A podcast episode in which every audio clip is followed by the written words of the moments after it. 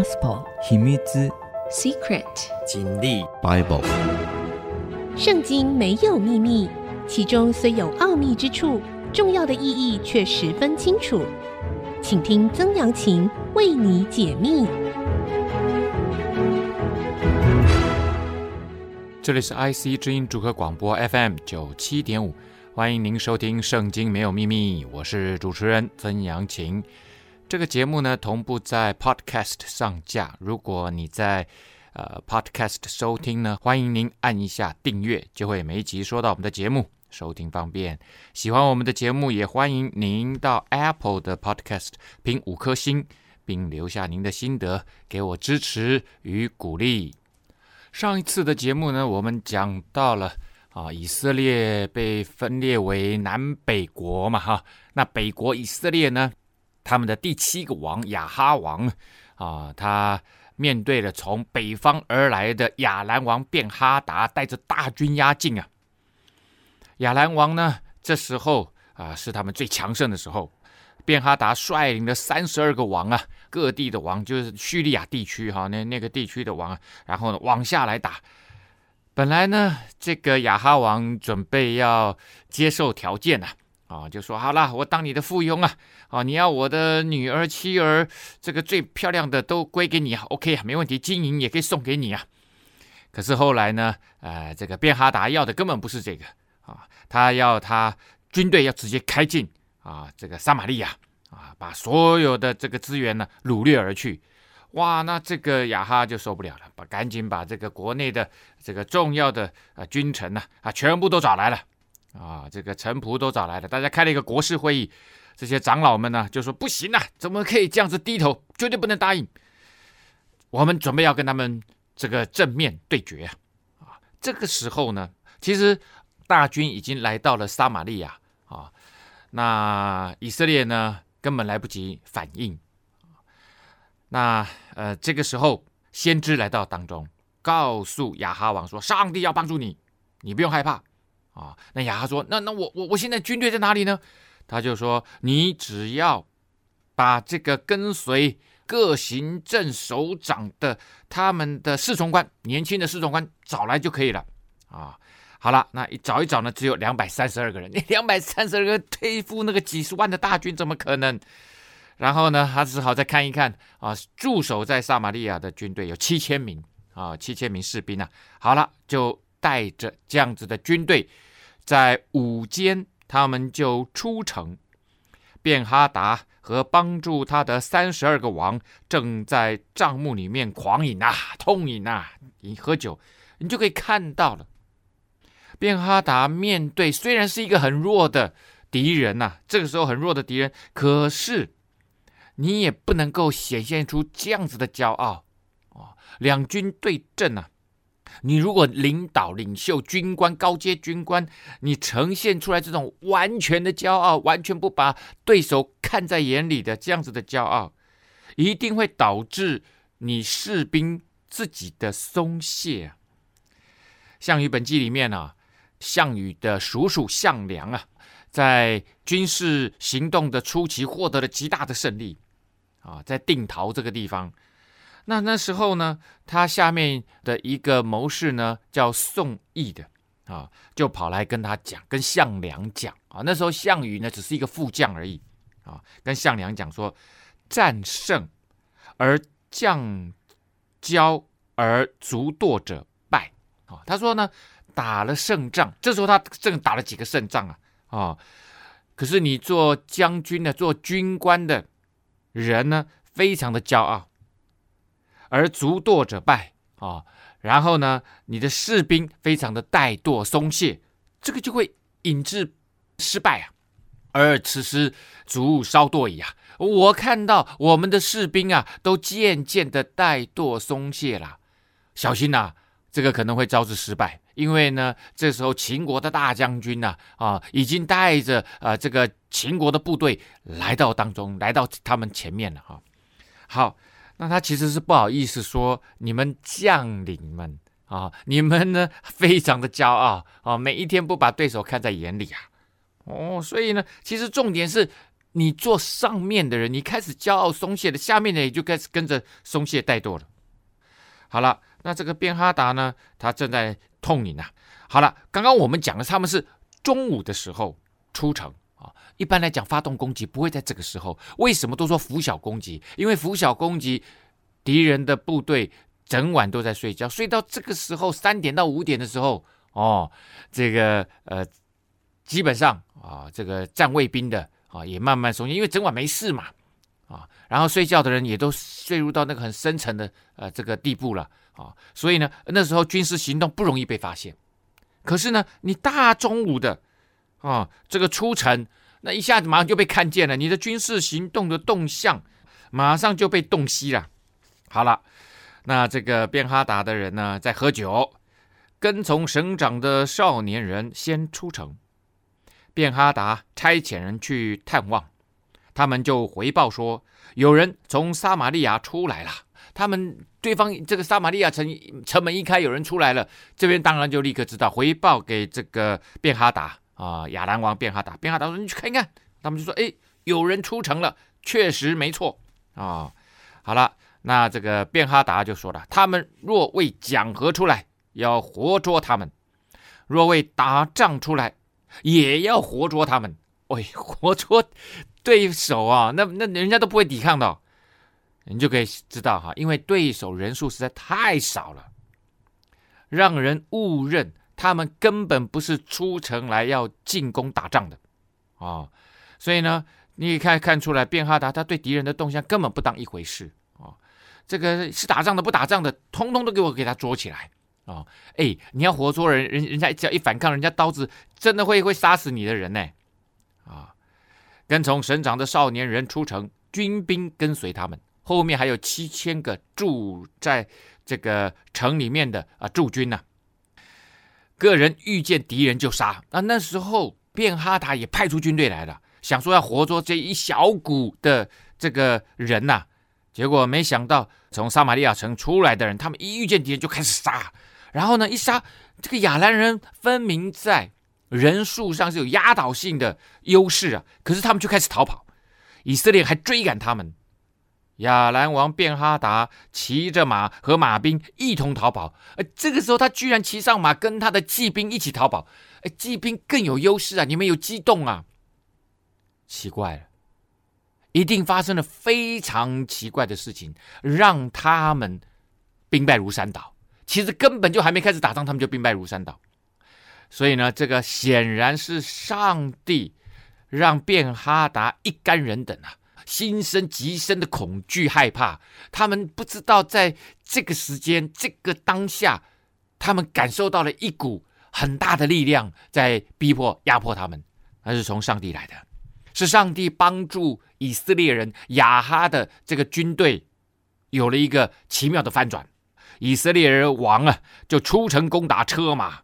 大大的击杀亚兰人，这时候呢，以色列王哦，亚哈王也跟他冲冲出来，哦哇，看到这个赢了就赶快冲出来啊，乘胜追击呀！虽然我们人数少，可是看到对手哇，这个夹着尾巴逃跑，兵败如山倒，唰，他也跟着出来了。那先知来见以色列王，对他说：“你当自强，留心怎样防备，因为到明年这个时候，亚兰王必上来攻击你。”好了。这一个胜仗打完了以后呢，先知跑来跟他讲说：“哎，你要小心留意哦，哦，要警醒，倚靠上帝，不要自满。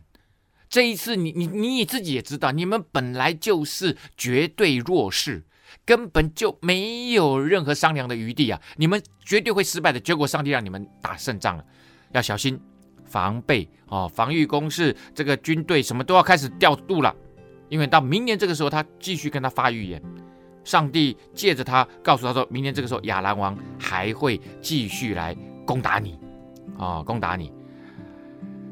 那亚兰王呢？这时候他们一定是觉得莫名其妙，我怎么会败得这么惨？回去当然要开检讨会议啊，所以亚兰王就召聚了臣仆啊，然后呢，大家就开一个军事会议，到底这个军事会议的呃结果是如何呢？我们先休息一下，稍后再回到节目的现场。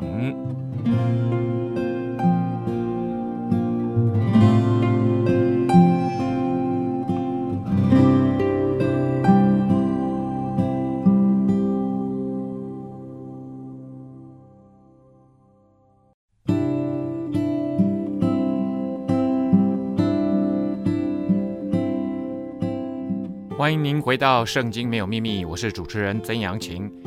好的，我们刚刚讲到了哈，这个亚哈王，以色列的亚哈王和亚兰王啊，这第一次的交手啊，大胜，靠着上帝的帮助大胜。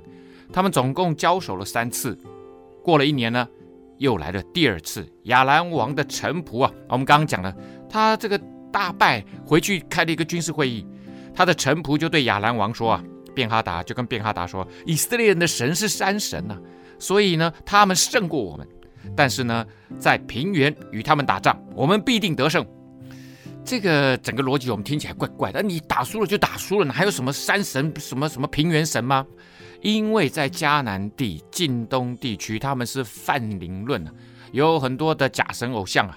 他们认为以色列的神是山神，因为近东很多。”多神崇拜里面呢，他们认为第一个先认为说，打仗的时候是神跟神在打仗，呃，神打赢了，他们就会打赢啊，呃，这个倒是没错啊，因为上帝已经远远胜过他们了，这是第一点。第二个呢，他们认为每一个地区都有专属的专管的神呐，啊，那撒玛利亚这个城呢，跟耶路撒冷城呢，都建在高地，就属于小山上了哈，所以他们就认为。以色列或者是犹大国的神呢，就是山神。那其实对他们来讲呢，这个每个神有他管辖的权力的范围啊，他管辖的范围，所以他们就认为他们已经来到以色列了。那以色列是山神，所以山神一定得胜啊！啊，因为他们呃来的时候又有战车马兵啊，那战车马兵在山地很难行动啊，所以他们后来就决定了，说一定是啊山地作战啊，我们没有办法，我们改变什么？我们换一个作战点。换一个决胜的战场啊！他说我们就会得赢，我们就会得胜，因为亚兰国呢，他们骑兵车马很多啊，而如果在平原打仗的话，那这个不得了啊！啊，可是以色列的军队呢，并没有什么战车啊，而且呢，他们确实也擅长山地作战啊，在整个像南部的犹大，几乎很多都是山山头，那在这个呃撒玛利亚以色列国的中部也都是山地，所以呢，他们就得出了这个结论。王当这样行，而且呢，这些呃军事顾问啊，这些参谋呢，就对亚兰王便哈达做了这样的建议：把诸王革去，派军长代替他们。他说：“我们之前呐、啊，你带了三十二个王跟你走，当然这些都是因为你的政治的影响力以及你的军事的影响力，他们愿意跟你一起来打仗，他们愿意出兵。可是呢，他们是各地的政治领袖啊，不根本不就不擅长打仗，他们可以陪你喝酒。”他们不能够上战场，所以这一次，你派军长代替他们，派职业军人这些高阶的将领来跟你一起出征啊！又照着王丧失军兵之数，再招募一军，马补马，车补车。我们在平原与他们打仗，必定得胜。哎，这个便哈达一听，哎呦，好像蛮有道理的哦。便听臣仆的话去行。好，这个听起来了看起来，在在那个时候的宇宙观、宗教观看起来，还有这个军事战略来看，是合乎道理的哦，相当 make sense 啊、好，那次年呢，便哈达果然点齐了亚兰人的军队上亚弗去，要与以色列人打仗啊、哦。亚弗呢？这个地点哈，在圣经里面至少出现过五个可能的地点啊，五个可能的地点。所以呢，学者就讨论说，到底他们在哪里打仗啊？一般最普遍提出来的这个战场的遗址呢，是位于啊以色列北部的加利利海的东岸啊。以色列呢，通往大马色的路上啊。那这一点呢，其实不大可能。为什么呢？因为现在加利利海地区以及更北的地区，一直到但拿弗他利这个北部的地区，其实已经被亚兰人某个程度上面已经占领了啊，已经占领了。所以呢，这个没有必要再让以色列人来到他们的啊这个亚兰人的势力范围里面打仗。这个亚兰人当然要要去以色列人的势力范围，要要打败他们，要掠夺他们的资源嘛啊。所以呢，呃，这个最有可能的，就是在撒玛利亚附近的耶斯列平原，在这个地方打仗啊，在这个地方打仗。而之前我们记得扫罗王最后跟菲利士人的一场决战啊，他当然是大败了，他自己死了，他的儿子也呃约拿丹也死了哈。而那非常惨烈，而且他在前一天因为恐惧害怕战惊啊，他还跑去找一个灵媒啊啊，一个灵媒的一个妇人，然后求问啊，就把那个撒母耳的灵召唤出来，然后他问了他，就预言说他明天一定就会死，死在战场上啊，那整个人就虚脱无力啊！那一次他们以色列的军队跟呃由扫罗带领哈，呃扫罗王带领跟非利士人最后的决战就是在亚弗这个附近啊，那。这个时候的这个菲利士人，他们有五个王，其中一个叫雅吉王，啊，这时候的大卫啊，这是还他还没当王哈，大卫因为逃避扫罗的追杀。他最后就投靠在雅吉王的国中。为什么逃到非利士王的呃这样子的国中呢？因为很简单，非利士王这时候都跟扫罗王是对立的。那扫罗呢，呃，一直追杀他。如果在自己的国内，他就有办法追杀他。可是呢，当大卫逃到雅吉王那里，逃到非利士人的势力范围内，那扫罗就就就不来了，啊，就不来了。好了，那非利士人呢？这时候五个王的军队就聚集在雅福啊。以色列人在耶斯列的泉旁安营，看到没有？就都是在撒玛利亚，整个以色列国的中部。耶斯列在这个地方，亚弗也在这个地方。亚弗的地点呢，离撒玛利亚城大概西边哈，差不多只有三十 K 的地方，啊，三十 K 的地方。好，这个时候呢，以色列的军队啊，在这个地方跟他们交战啊，也是平原，耶斯列平原啊，在这个地方交战是最有可能的啊，是最有可能的。好，以色列人也点齐了军兵。这时候，以色列人他们，上帝在前一年就已经警告他们，借着先知警告他们，所以呢，他们也预备了一年啊。这个时候就不再像去年一样，好像只有驻守的军队七千人啊，后来还是东调西调一些年轻的军官来一起打仗。点齐了军兵，而且预备的食物，因为很怕又被围城。而围城最怕就是什么？就是没有食物，撑不下去。撑不下去呢，要不就人吃人，要不就怎么样？开城投降啊！就迎着亚兰人出去，对着他们安营，好像两小群山羊羔。亚兰人却满了地面啊！又来一次，敌人还是强大。呵呵，这个是这个亚兰联军呐、啊。亚兰王这个便哈达招聚了这个三十二个附近的城邦啊，这一次呢，虽然他们的省长啊，他们的这个王没有出征，但是他们的什么，他们的军官都一起出征了，所以而且呢，补足了上次丧失的兵力，全部都补齐了，还是几十万人一起要来打他们，所以呢，就好像这个两小群山羊羔啊，还是小羊啊，哦，跟对方比起来，哇，还是一样不成比例的。啊，这样子的一个弱势啊，好，那上帝一样，去年帮助你，他今年还继续帮助你，因为这位神是蛮有怜悯、蛮有慈爱，在你患难的时候，他是帮助他们的神呐、有神人来见以色列王说：“耶和华如此说，亚兰人既然说我耶和华是山神，不是平原的神，所以我必将这一大群人都交在你手里。”你们就知道我是耶和华，上帝要借着帮助他们，告诉以色列人说：“我是帮助你的神，爱你们、看顾你们、拯救你们的神啊、拯救你们的神。”这个呃，再给以色列一次机会来认识他。去年这个时候大大得胜，这个时候上帝一样告诉他们说：“我还是站在你们这边，帮助你们。我爱以色列。”啊以色列人与亚兰人相对安营七天，到了第七日，两军交战。那一日，以色列人杀了亚兰人步兵十万呐、吓死人呐！啊，啊，两小群像山羊羔一样的军队，居然杀了对手十万步兵啊！十万步兵呢，在这个原文里面是这样写的：是一百个千呐，啊，一百个千这样子哈。好，十万个步兵啊，那其余的人呢，就逃入了亚弗城，结果城墙倒塌，压死剩下的两万七千人。便哈达也逃入城，藏在严密的屋子里。啊，藏在严密的屋子里，就是屋子里面的内室。啊，显然他找了一个地方就藏进去了，因为这时候他来不及逃回什么，因为被杀的太惨了，杀败的太惨了，跟上一次来比较，这一次的失败更加惨烈，来不及像上一次一样啊，骑着他的骑兵队啊回去他的亚兰国，所以就倒躲躲入了亚弗城，躲在屋子的内室里面。那结果会如何呢？我们休息一下，稍后再回到节目的现场。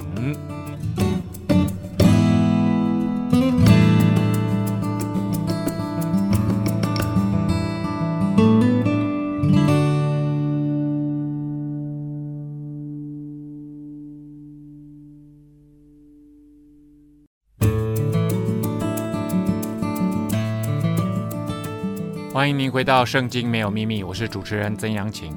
好，刚刚讲到了哈，亚兰人呢大大被杀败了，逃进了亚弗城啊，逃进了亚弗城。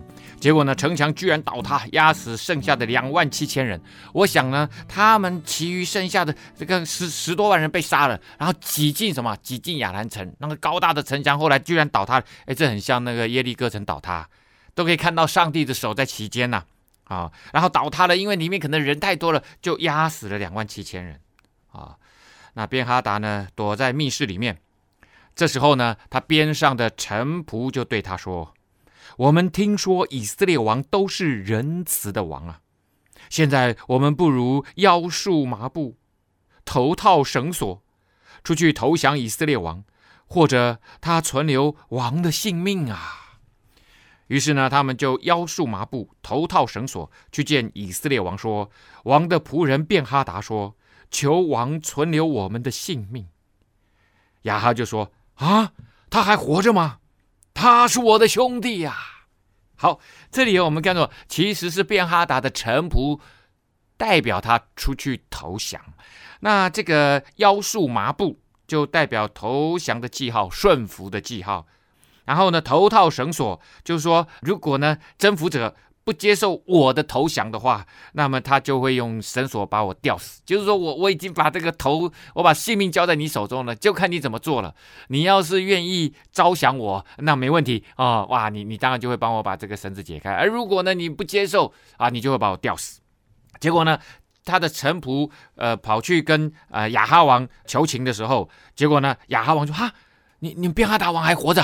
来来来来，他是我兄弟，所以呢，国际间哈君王互称地位平等的这种外交关系的时候，会互相称为兄弟之君呐。好，就说哦，我是以色列王，那你你是亚哈王啊，不，你是亚兰王，我们是兄弟，这个就代表平等。那当他透露出这个口风的时候，其实呢，这些人就知道说，哎呦，没问题了，他接受投降了。啊、这些人留心探出他的口气来啊、哦，留心探出他的口气，这个他当然指的是亚哈王的口气呀啊、那原文就是观察征兆，大家就看，嗯，这个苗头如何啊、结果呢，苗头很好啊、于是便急忙就着他的话说。于是呢，接着什么亚哈王的话就说了：便哈达确实是王的兄弟呀、没错没错啊、然后这个亚哈王就说：好，你们去请他来。于是呢，便哈达便出来见王，王就请他上车。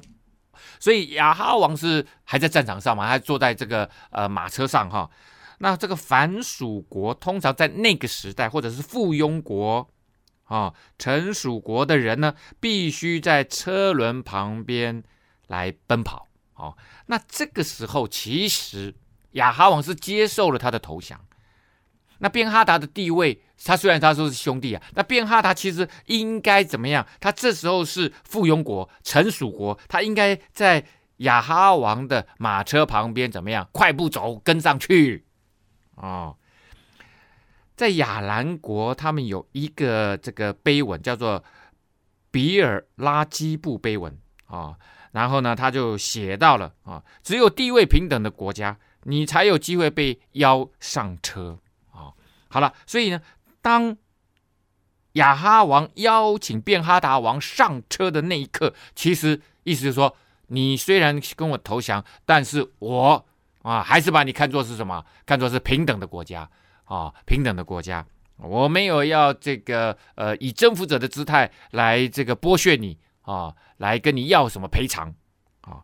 于是呢，便哈达就对王说：“他一看，哇，你不仅原谅我了，接受我的投降，不会杀我以外，你还把我看作是平等的啊。所以呢，便哈达于是他就做出了啊这个呃承诺啊，做出了求和的这样子的一个 offering 哈、一个一个奉献，就说我父从你父那里所夺的城邑，我必归还。”啊，这个父呢，就是祖先。我们祖先，呃，这个在你们这个北方啊夺得的这些土地啊，这个加利利海地区啊，拿弗他利但啊，一直到这个黑门山这个大的一个城区块，还给你们啊，还给你们。你可以在大马色立街市，像我父在撒玛利亚所立的一样。啊，那之前呢，他的祖先打进来在撒玛利亚，所以呢，在撒玛利亚城中间有一个什么，有一个用亚兰王的名字命名的一个商业区域，而这个商业区域卖的东西什么，都是亚兰国的东西，都是亚兰国的东西，代表着这个商业利益啊，是专属于亚兰国的啊。你们这个蛋黄区啊，是最精华的地区，是要保留给什么征服者的。现在他。反过来说，现在你们在，你可以在我的国家大马色，就是说现在的大马士革啊，叙利亚的首都，你可以在我的大马色立街市，用你的名字来命名。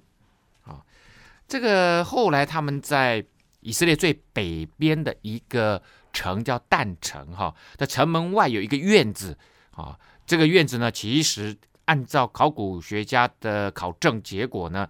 在这里出土的一连串啊建筑物呢，就是为了纪念亚兰国的征服者的一个市场啊，因为这一大块北边的地方被亚兰国这个曾经之前征服过，于是呢就在城门口的外围就立了一个很大的啊这个 square，里面就作为亚兰国的这个王的征服者的一个专属的啊市场用地啊，那。呃，从这个亚兰国来的呃这些商人就在这个地方做买卖，专利呀，啊，那这个石碑呢，很明显的就立在城中间，就代表说这一块土地是被征服的啊，那个这一块商业呃用地啊，呃精华的商业用地，用来纪念你们的屈辱，结果现在呢，反过来倒过来啊，呃，不仅归还了以色列北部呢以云。但加利利地区、拿佛他利地区这些北部的诚意，我们还给你们以外呢，哦，然后呢，哎，这个我还让你有这个专属的商业利益，在我们的大马色啊的这个城市里面啊，用你的名字命名，那那个街呢，就精华的街段哈，就给你们用。好了，雅哈王就说：“我照此立约，好，我们就这样定下合约吧。”啊，这代表这是一个地位平等所签的合约啊，啊，放你回去，就与他立约，放他。回去了啊，那雅哈王呢，他整个的处置呢，其实相当宽大啊，相当宽大，而也借此机会开拓了新的商业经贸关系啊，而且呢，在军事上也能够互相支援。好，呃，无论如何哈，虽然亚哈王的老婆啊耶洗别是西顿王的女儿啊，虽然他们有这样子的一层的呃这个结盟的关系，但是呢。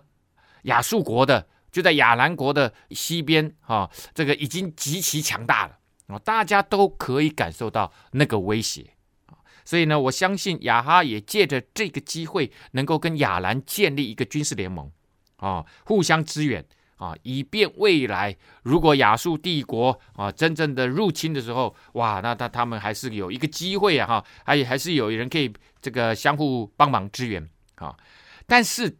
亚哈这么做没有遵照上帝的吩咐来灭绝他，事前其实也没有求问过这个先知或这个神人，自作主张。他虽然表现非常宽大呢，获得一些利益啊，之前的诚意归还，而且呢，能够在大马色呢有一个专属的商业利益区块啊，可是呢，呃，他这样子做啊，违反了上帝的话语。本来按照上帝的话语去处理，就可以一劳永逸啊。北边的这个便哈达或者是亚兰国再也没有办法成为他们的威胁啊，彻底可以解决以色列跟叙利亚之间啊这个一直拖延啊的这个呃很糟糕的关系啊。结果呢，他决定释放他。好，后来呢，当然呃这个呃以色列国呢还是不断的遭受到从北方来的亚兰国的这样子的一个威胁哈，好，他就放他回去了。结果呢，果然上帝非常的不满意哦，这两次明显你就是完全的弱势，而我帮助你大大得胜，你竟然没有来求问我的旨意，然后你就擅作主张啊！先知到底如何来警告？哈哈，警告亚哈。我们休息一下，稍后再回到节目的现场。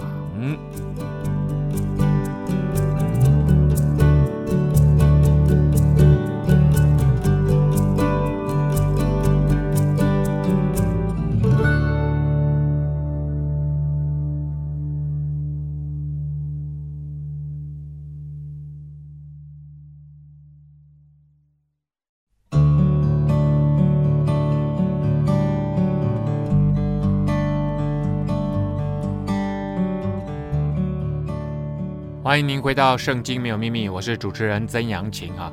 好，那个刚刚我们讲到了哈，亚哈王呢用他自己的方式，虽然他能够获得土地归还以及呢专属的商业利益啊，也也能够提高他的呃国际的呃外交地位，但是上帝的意思并不是这样，因为这两次的战争分明都是上帝帮助他打赢的。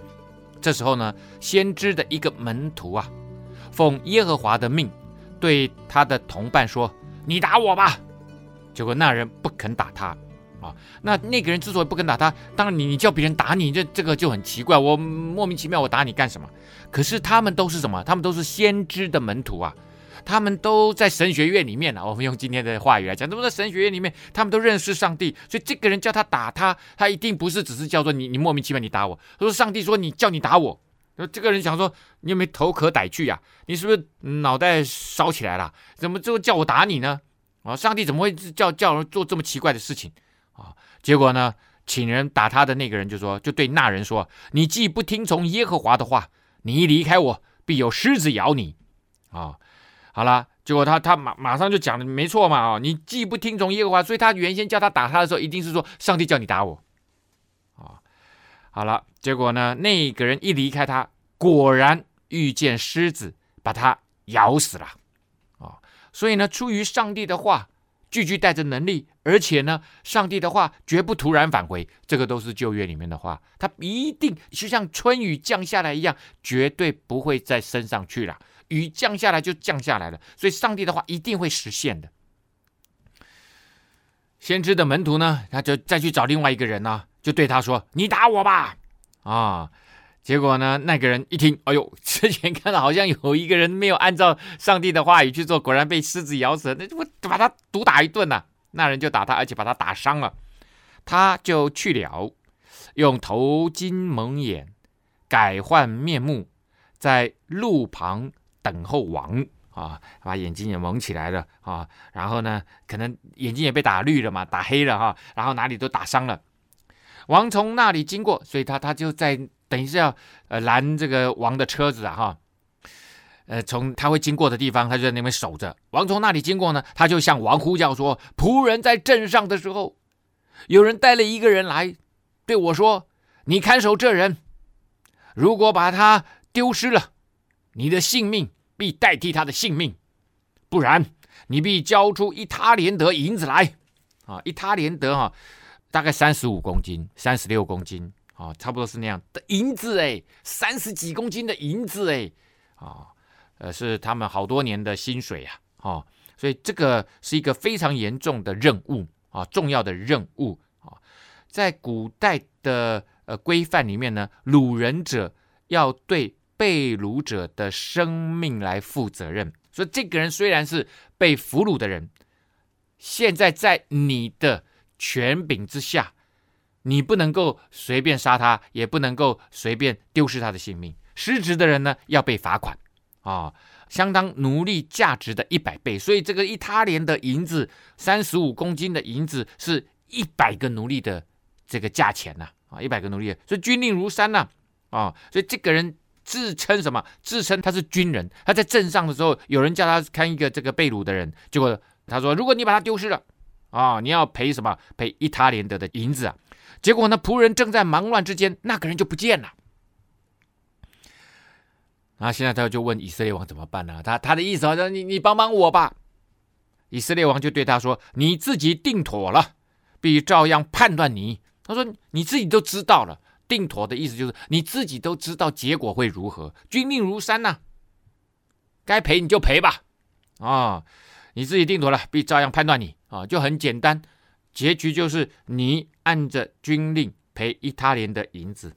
啊，这个时候呢，他急忙除掉蒙眼的头巾。”以色列王就认出他是一个先知啊，啊，就把那个蒙在脸上，他可能看到黑眼圈啊，可是显然在他脸上看到什么东西，结果就认出他是一个先知。也许啊，这些先知学校、神学院里面的啊这些门徒啊，啊，他们在脸上可能有画一个什么标记啊，让他们一下就可以认出来，哦，你是属于传道的啊，你是先知啊，学校里面的学生呐，啊。结果呢，这个先知就对王说：“啊，耶和华如此说，因你将我定要灭绝的人放去了，你的命就必代替他的命，你的人民也必代替他的人民。哦，哇！我定要灭绝的人，上帝要灭绝谁？要灭绝那个亚兰王便哈达。”因为他来欺负以色列的国家，不管现在这个以色列的国多么悖逆上帝，但是这还是上帝的选民啊，上帝所爱的。而且呢，他还藐视上帝，说上帝是山神。呵呵，上帝证明给他看，我不是山神，我是全地的神啊。所以呢，你难道不知道你这两个仗是我打下来的吗？是上帝的手在背后帮助你吗？要不然你怎么可能靠着两百多个人，你打了一场大胜仗，然后靠着你那小两小股的像山羊羔一样的军队，你能够打败那个像遍地都是几十万的部队？你怎么可能打得赢呢？你显然太藐视我了。这两次上帝在当中所做的这么伟大的事情，你一点感觉都没有。你把我要灭绝的人变哈达居然放走了，哇！所以呢？你的命未来就要交在对方的手里面，你的人民也要代替他们该死去的人民。哦，这个之后呢，其实呃，北国以色列跟南国犹大国哈，他们所面对的三大仇敌啊，其实呢，亚兰国又起来了啊，啊，这亚兰国之后是亚述国，亚述帝国，亚述帝国之后是巴比伦帝国，哦，大概就是这样子一个过程啊。本来其实可以跳过亚兰国，让他们生养休息，可以培养他们的力量，结果呢？这个亚哈王啊，而自以为自己聪明，结果呢就把便哈达放走了，让亚兰可以重新恢复力量。这时候呢，亚哈王听了这些话，以色列王亚哈闷闷不乐的回到撒玛利亚，进了他的王宫啊。哎，这个人呢，这个也是蛮奇妙的哈。呃，他也不敢动上帝的先知啊，他也知道啊，前两次的战争确实是上帝的先知神人帮了很多的忙。结果呢，在这个事情之后，又发生了另外一件，虽然看起来是小事，可是，在上帝眼中看起来却是极大的事情。什么事呢？这事以后又有一事啊。耶斯列人拿伯在耶斯列有一个葡萄园，靠近撒玛利亚王亚哈的宫。哦，听起来怪怪的。耶斯列人拿伯哦，我们知道之前的第二场、第二次亚兰战争，以色列跟亚兰的战争，就是发生在耶斯列平原附近拿佛那个地方。那耶斯列人拿伯在耶斯列呢有一个葡萄园。好，那我们知道这个葡萄园在耶斯列城，就靠近撒玛利亚王亚哈的宫，就会让人觉得混淆了啊、我会觉得，诶。怎么这么奇怪？明明就在耶斯列的葡萄园，怎么会靠近撒玛利亚王亚哈的宫呢？那撒玛利亚王亚哈的宫不就是在撒玛利亚吗？哦，不是，他这边指的是什么？撒玛利亚王啊，他他用这个首都的名字来称呼亚哈王啊，也就是撒玛利亚王，其实就是以色列王的意思啦。啊，也用这样子来解释比较接近。撒玛利亚王就是以色列王亚哈的宫。那亚哈的宫在耶斯列吗？是的，我们之前其实也讲过，他在耶斯列有一个行宫，他常常去那里啊，常常去那里。那接下来呢，发生了一件事情，就是跟这个葡萄园有关的亚哈王呢看上了他的葡萄园，觉得这葡萄园好漂亮啊，很棒的一个葡萄园。究竟亚哈跟拿伯的葡萄园之间发生了一件什么样奇怪的事情啊？让上帝对于亚哈，对于亚哈的老婆耶洗别啊的这个呃做法的作为啊，深恶痛绝啊！今天的节目呢，呃，来不及跟大家呃这个。分享这个故事哈，我们呃下一次节目呢再跟大家来谈这个故事啊。节目的尾声呢，来跟大家分享，除了在 IC 之音官网 AOD 可以随选即播以外哈，也同步在 Apple 的 Podcast、Google 的 Podcast 上线啊。那呃这个 Spotify 上面也可以听得到哈。那欢迎您上 Podcast 搜寻《圣经没有秘密》，记得按下订阅，让我们都不会错过。呃，每一集的节目哦，今天节目到这个地方告一个段落了，拜拜。